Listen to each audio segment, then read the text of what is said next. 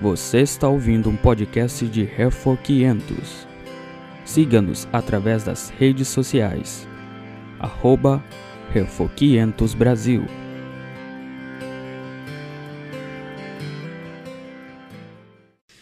Meus irmãos, nós vamos neste momento atentar para a palavra de Deus, a pregação do Santo Evangelho. Eu queria convidar você a abrir a sua Bíblia em primeira carta de Paulo aos Tessalonicenses. Nós vamos fazer a leitura apenas do versículo 18. 1 Tessalonicenses 5, verso 18. Vamos falar sobre a gratidão que devemos a Deus em nossa caminhada de fé. Interessante que aqui Paulo ele ele, já, ele acabou de ensinar sobre a volta de Cristo, que devemos estar atentos, vigilantes, não dormindo, se preparando para a volta de Jesus, que vai chegar a qualquer momento. E aqui também Paulo ele nos ensina que essa vigilância ela envolve uma série de, de, de ações, de práticas. E ele vai dar essas, esses preceitos aqui no capítulo 5, a partir do verso 12, que enquanto Jesus não vem, nós devemos estar ativos e abundantes na obra do Senhor. Não é assim que a gente vai agora aguardar a volta de Cristo, ficando parados, esperando, mas servindo ao Senhor. E ele vai falar de é, ter apreço, consideração pelo trabalho dos oficiais, respeitar os, os nossos líderes eclesiásticos, é, animar uns aos outros na fé, consolar o desanimado, admoestar o insubmisso, amparar o fraco, ser longânimo com todas, com todas as pessoas. E, ao mesmo tempo, também ele fala sobre a nossa relação com Deus. Nós devemos, nessa jornada de fé, enquanto Cristo não vem, estar sempre nos alegrando no Senhor, orando em todo o tempo e dando a Ele graças em todas as coisas. Nós vamos olhar esse versículo 18 e também tem uma leitura que nós vamos fazer dentro da pregação, lá em Deuteronômio, capítulo 8. Diz assim a palavra de Deus para a pregação, verso 18 do capítulo 5. Em tudo dai graças, porque esta é a vontade de Deus em Cristo Jesus para convosco. Em tudo dai graças, porque esta é a vontade de Deus em Cristo Jesus para convosco.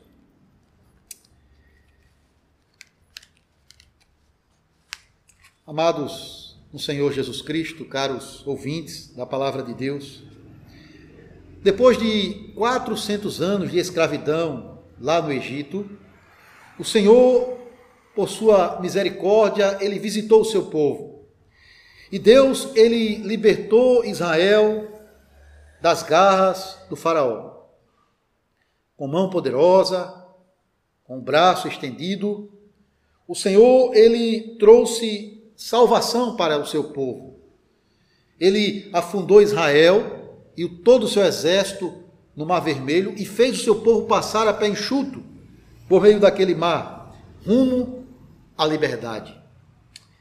Agora a questão é: por que Deus fez isso? Porque Deus se lembrou do seu povo depois de 400 anos e o tornou um povo livre quando eles eram escravos no Egito. Primeiro, é claro que Deus fez isso, irmãos, porque ele estava cumprindo a sua promessa aos patriarcas, Abraão, Isaac e Jacó. A promessa de que ele seria o Deus desse povo e que eles haveriam de herdar uma terra prometida, a terra de Canaã. Mas não só isso. Deus não libertou o seu povo apenas para cumprir a sua promessa aos patriarcas de lhe dar uma terra prometida. Deus também libertou Israel do Egito para que este povo pudesse agora, com toda liberdade, servi-lo e adorá-lo, tanto no deserto, como também quando eles estivessem estabelecidos na terra de Canaã. A libertação de Israel, irmãos, não foi apenas para herdar uma terra, mas para viver com Deus e para Deus. O Senhor, Ele é o Deus da aliança. Ele, ele mesmo tomou a iniciativa de resgatar um povo para si, de manter comunhão com este povo, e Ele não se alegra com outra coisa, senão que este povo também viva em comunhão com Ele. Para isso Deus libertou o seu povo. Para isso também Deus nos libertou em Cristo Jesus dos nossos pecados, para sermos um povo livre e um povo agradecido, que vive para Deus, que vive com Deus em plena alegria e adoração. Agora, quando nós olhamos para a relação de Deus com Israel lá no, no Antigo Testamento, nós vamos perceber que da parte de Deus sempre houve é, a sua fidelidade, a sua, a sua aliança. Deus sempre cuidou do seu povo. Deus sempre deu proteção, fide, é, cuidado a todo Israel. Sempre mostrou o seu amor. Israel até prometeu também amar o Senhor, ser fiel ao Senhor. Eles disseram a Moisés e logo depois a Josué: tudo que o Senhor fez, ou melhor, tudo que o Senhor falou, nós faremos. A Ele obedeceremos. Porém, irmãos, a prática foi incoerente com a confissão.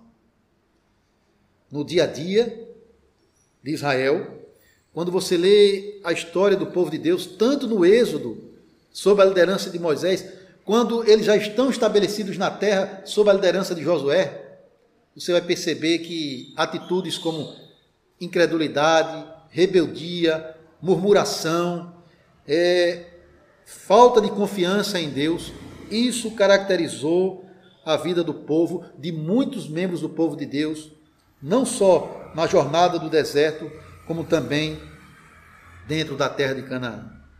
Então, meus irmãos, apesar da bondade de Deus para com Israel, muitas vezes eles mostraram ingratidão pelos grandes feitos do Senhor. O apóstolo Paulo, ele vai apontar a ingratidão de Israel lá no 1 Coríntios, capítulo 10, você pode ler na sua casa depois.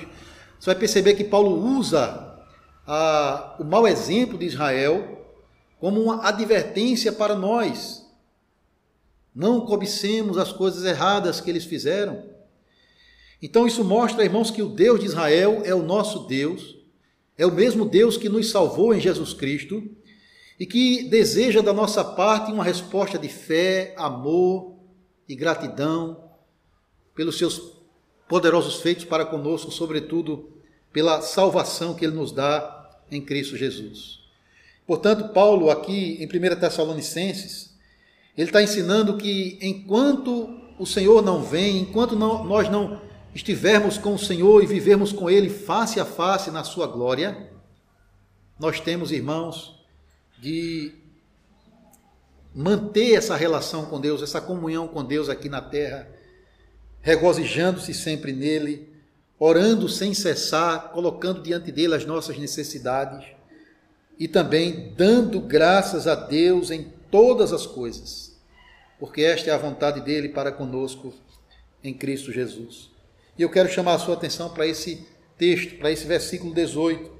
Em tudo dai graças, porque esta é a vontade de Deus em Cristo Jesus para convosco. Aqui, irmãos, Deus nos chama a dar graças a Ele em todas as coisas. Perceba que a gratidão ela está intimamente ligada à alegria e a oração.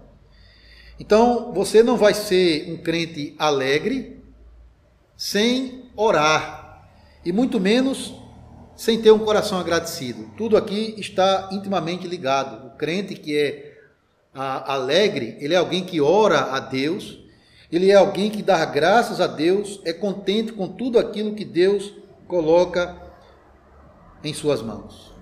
Então, essas três atitudes estão intimamente relacionadas umas com as outras. Mas eu quero chamar a sua atenção para dar graças a Deus.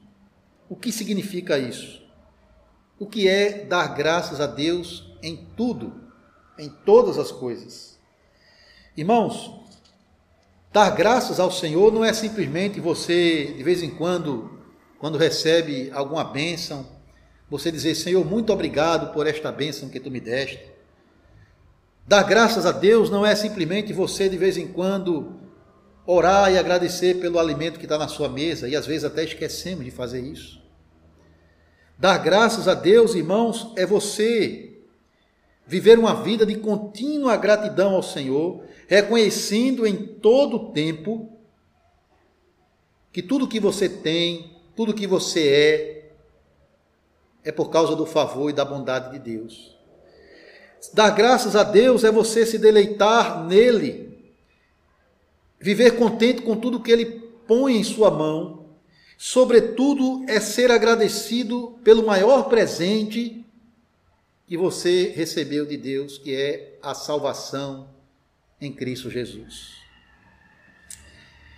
O crente agradecido, ele, independente da situação que ele se encontra, ele não vai ter uma palavra de murmuração na boca, mas ele, ele terá sempre um cântico de louvor nos seus lábios, um hino de gratidão ao Senhor por tudo que Deus tem feito por ele, sobretudo pela salvação. Em tudo dai graças. Ou seja, nos bons momentos, quando estamos num período de prosperidade, de boa saúde, empregado, com a nossa família estruturada, dai graças mas também na adversidade, na aflição, na provação, no momento das dificuldades, nós devemos dizer: Senhor, obrigado. Eu sei que tu estás atento à minha vida, eu sei que eh, eu estou passando por essa situação difícil, mas eu confio em ti. Eu agradeço até por essa prova, porque nela tu queres fortalecer a minha fé. O salmista diz: Foi bom eu ter passado pela aflição para que aprendesse os mandamentos do Senhor. O crente, ele dá graças em todas as circunstâncias, em todas as situações, para que ele não venha a murmurar na hora da angústia. Irmão, se tem algo que é tentador para nós, é no meio de uma aflição, é no meio de uma provação, é nós murmurarmos, reclamarmos, contra Deus. Nós estamos sujeitos, sim, a ficar desempregado. Felizmente, com essa pandemia, muitas pessoas perderam seus empregos, estão passando por situação financeira difícil. É possível, sim, nós ficarmos doentes, até mesmo de Covid-19, ou alguém da nossa família, ou até perdermos um ente querido para essa enfermidade ou qualquer outra. Tudo isso é possível de acontecer. No mundo tereis aflições, disse o Senhor. A questão é, a questão não é ter aflição, a questão é como reagir numa situação de aflição e de dificuldade. Como a mulher de Jó, aconselhando o seu marido a, amaldiçoar a Deus, a se esquecer de Deus e morrer ou dando graças até mesmo pela provação, ou clamando pelo socorro divino com paciência no dia da angústia. Meus irmãos, Israel preferiu murmurar contra Deus na hora do aperto. Quando Faraó e seu exército estava chegando perto deles e eles tinham um mar vermelho à sua frente, quando eles tiveram algumas dificuldades com falta de água e comida no deserto, sendo provados pelo Senhor na sua fé. Ao invés de confiar no Deus que, com mão poderosa e braço estendido, os havia libertado do Egito e eles foram testemunhas disso, o que é que eles fazem? Eles entristecem o coração de Deus com as suas murmurações. Êxodo 15, Êxodo 16 e Êxodo 17 mostra Israel murmurando, reclamando: Senhor, por que nos trouxeste a este a, a este deserto para morrermos aqui. E Deus veio ao seu encontro com misericórdia, com paciência, suprindo as suas necessidades, dando livramento dos inimigos. Os crentes de Tessalônica também estavam tendo essa tentação de murmurar contra Deus. Não há evidências de que eles fizeram isso mas eles também eram perseguidos por causa da sua fé. Havia é, os inimigos do evangelho afligindo os crentes. Eles também estavam é, sofrendo, entristecidos com a perda dos seus entes queridos, enfrentando também os mais diversos problemas. Mas Paulo diz a eles: em tudo dai graças. E Paulo está dizendo também a você que faz parte do povo de Deus, a você que crê no Senhor, em tudo dai graças. Irmãos, nós não devemos achar que nós somos melhores do que os israelitas. Nós não devemos achar que não temos as mesmas aflições que os tessalonicenses tiveram. Sim, enfrentamos também tentações e provações em nossa jornada, como eles experimentaram. E não é fácil, meus irmãos, ser grato a Deus na aflição.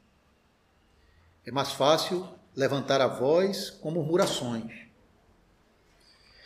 Mas eu rogo a Deus, eu peço ao Senhor que Ele nos livre desse pecado que tanto entristece o coração de Deus.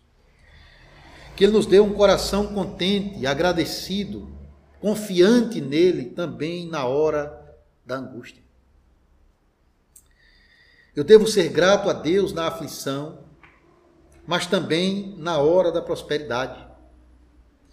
Israel ele passou por muitas dificuldades durante a sua peregrinação no deserto. Mas Deus tinha feito a promessa a eles. Deus disse: Vocês vão herdar a terra prometida. A terra de Canaã, a terra que mana leite e mel, essa terra será de vocês. E Deus cumpriu a sua promessa. Embora Moisés fisicamente não tenha entrado com o povo, o povo de Deus entrou com, com Josué e conquistaram os inimigos, venceram aquelas nações e começaram a desfrutar da terra. É maravilhoso ver, irmãos, que pela graça de Deus aquela provação do deserto chegou ao fim. Cada família de cada tribo de Israel agora tinha a sua própria casa, o seu próprio terreno para cultivar as suas plantações, o seu gado, o seu rebanho. Eles podiam agora desfrutar de toda a prosperidade da terra prometida. Isso foi Maravilhoso, isso foi a graça, a bondade de Deus para com eles. Mas com a prosperidade veio também a tentação.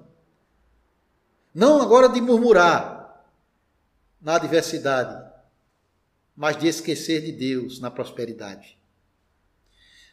De deixar de reconhecer que toda aquela boa dádiva que eles tinham não foi fruto da força do seu braço, foi uma dádiva graciosa das mãos de Deus.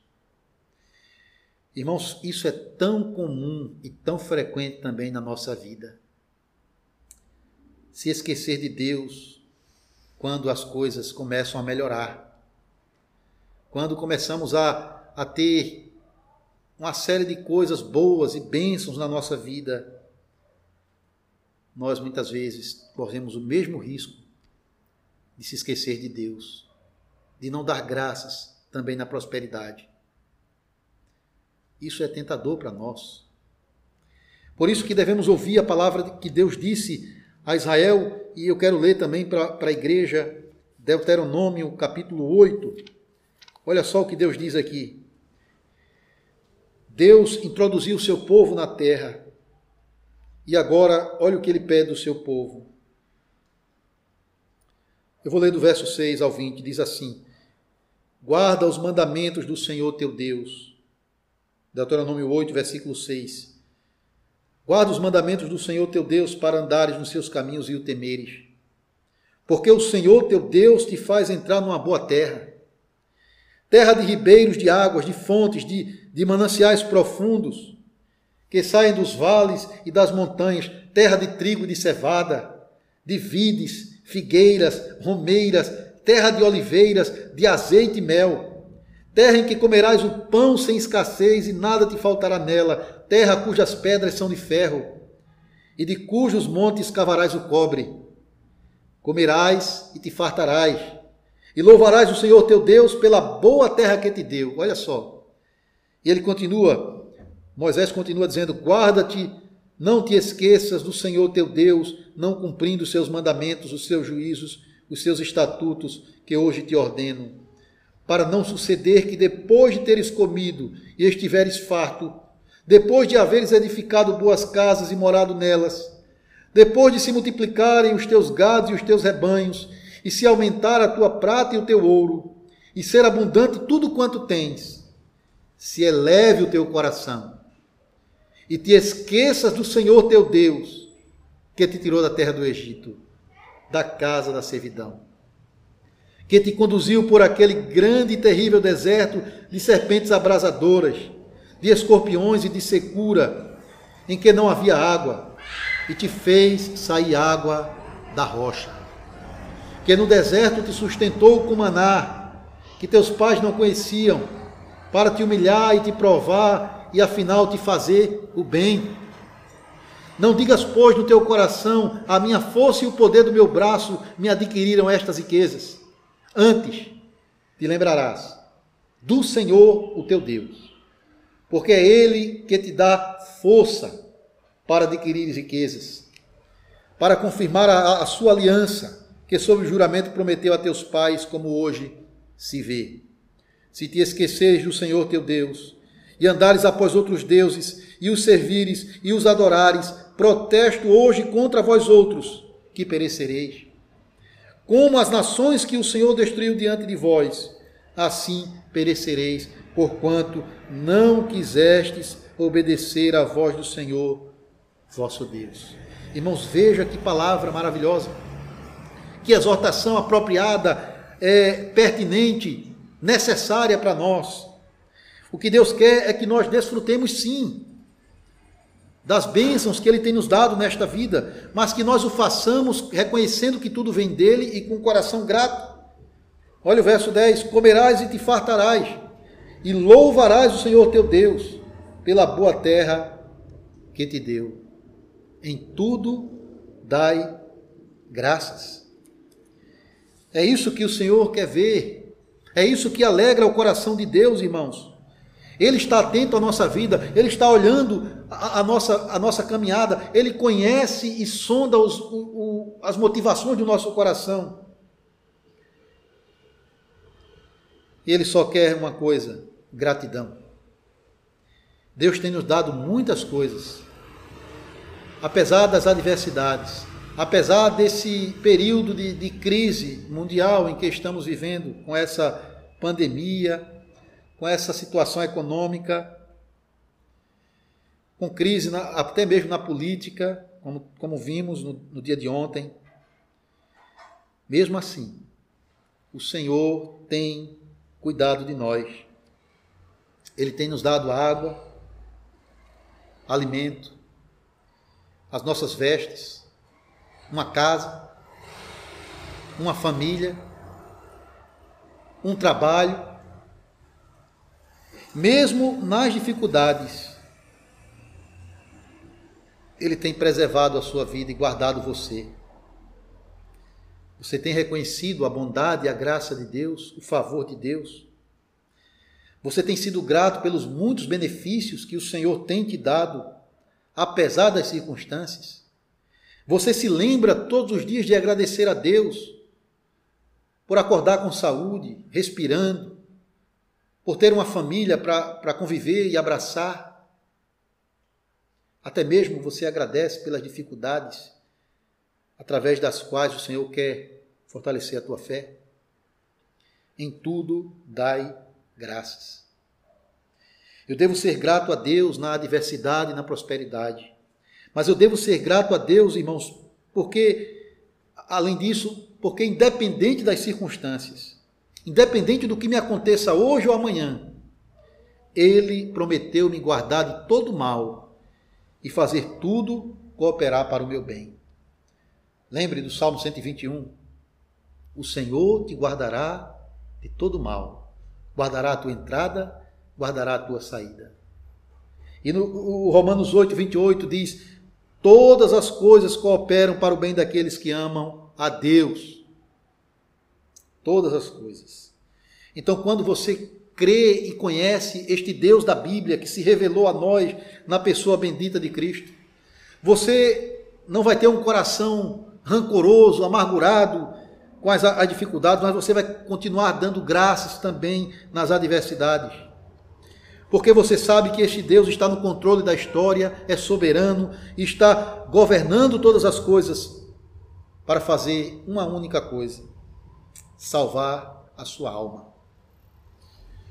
Quando o salmista diz: O Senhor te guardará de todo mal, o mal que ele tem em vista aqui, irmãos, não é nos livrar de todas as aflições desse tempo. Se fosse assim, o Senhor não teria dito que no mundo teremos aflições.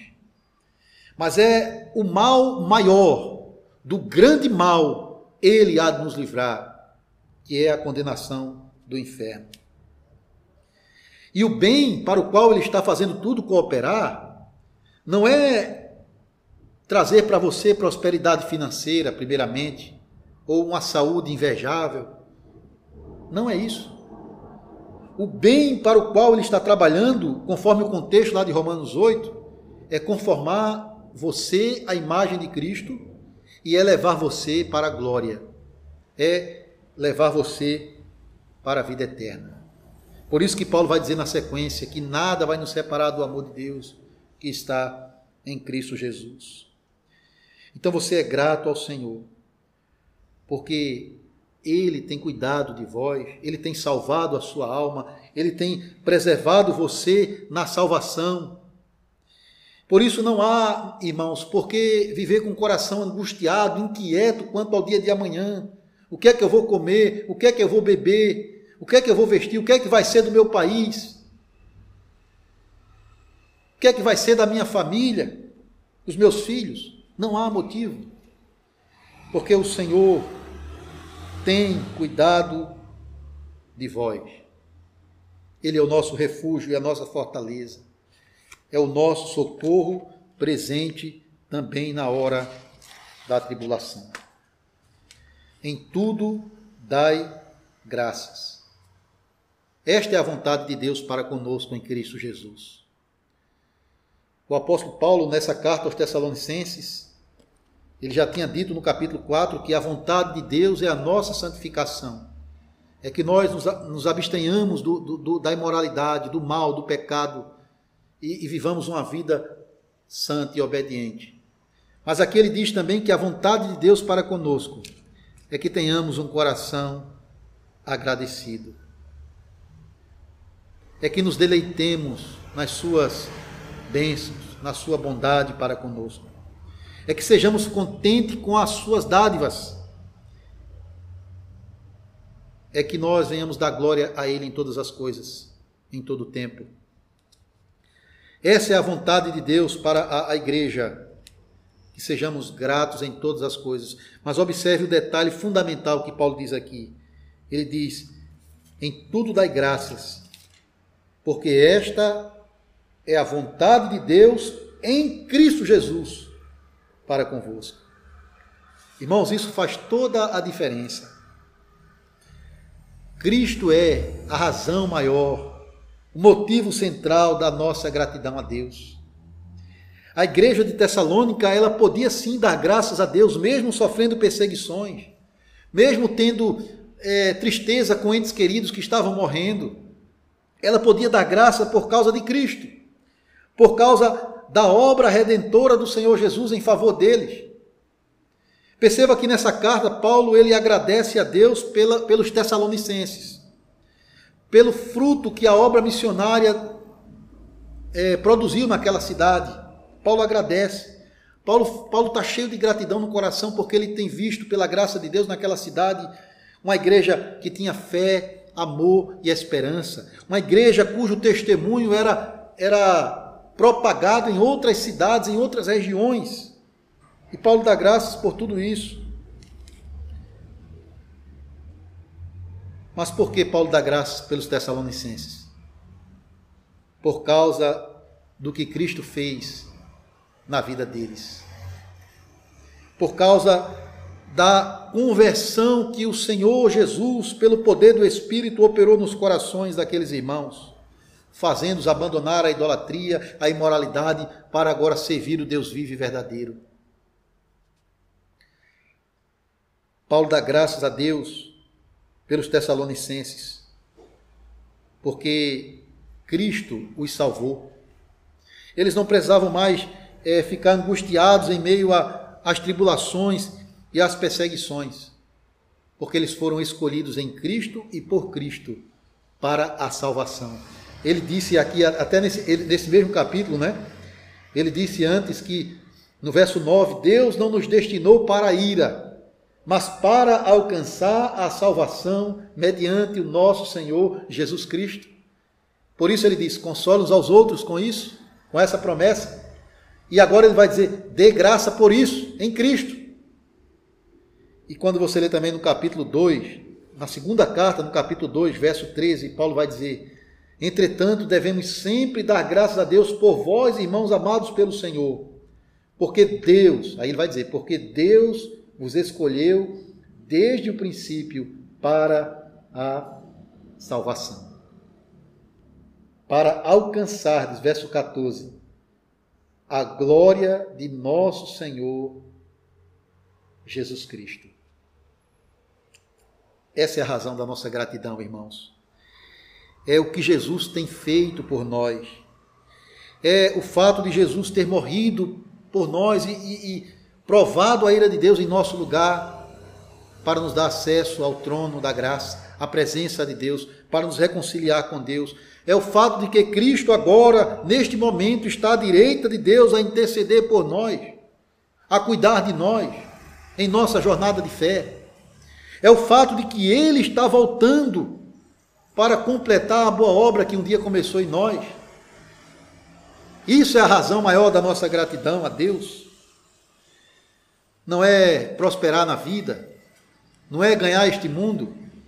Você vai ser agradecido por causa do que Cristo fez e tem feito e ainda fará com o único propósito de salvar você corpo e alma e levar você para a glória celestial.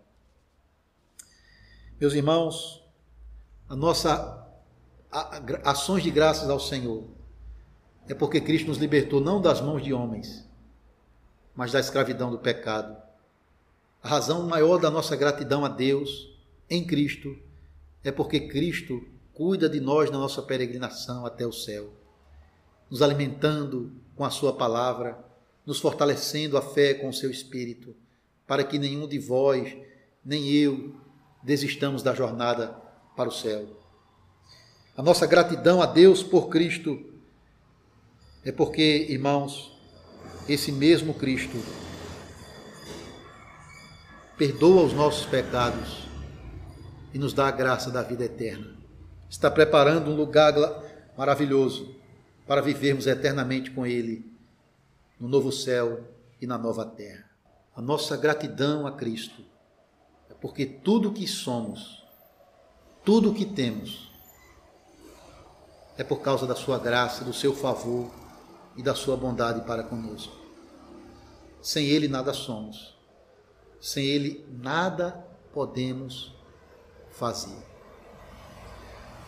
Que você possa ter a mesma atitude do rei Davi, quando ele diz no Salmo 116, depois de ter provado a misericórdia de Deus, de ter sido livre da sua miséria, da sua aflição, de ter sido acolhido pela misericórdia do Senhor, ele faz a seguinte pergunta: Que darei ao Senhor por todos os seus benefícios para comigo? Irmãos, isso é um coração de um crente um coração cheio de alegria, gratidão e contentamento. Um coração que reconhece a bondade do Senhor em Cristo Jesus. Que darei ao Senhor por todos os seus benefícios para comigo? É claro que nós não podemos dar algo em troca para receber o favor de Deus. Mas mesmo assim o Senhor ele quer uma única coisa: Filho meu, dá-me o teu coração. Ele quer que a nossa vida seja inteiramente dedicada a Ele. Que nós vivamos única e exclusivamente para o louvor da Sua glória. Que daria ao Senhor por todos os seus benefícios? Como expressar minha gratidão a Deus? Qual a vontade do Senhor para a minha vida? Em tudo, dai graças. Cumprirei os meus votos para com o Altíssimo servirei ao Senhor que me salvou. Que Deus tenha misericórdia de nós, irmãos, e nos dê um coração contente e agradecido, tanto na adversidade quanto na prosperidade. Que nos dê contentamento na nossa salvação em Cristo Jesus. Deveríamos ser as pessoas mais alegres e agradecidas deste mundo, porque o maior presente já recebemos de Deus a vida eterna em Cristo Jesus. Que Ele tenha misericórdia de nós e que a Sua palavra habite ricamente no seu coração e no meu coração. Amém.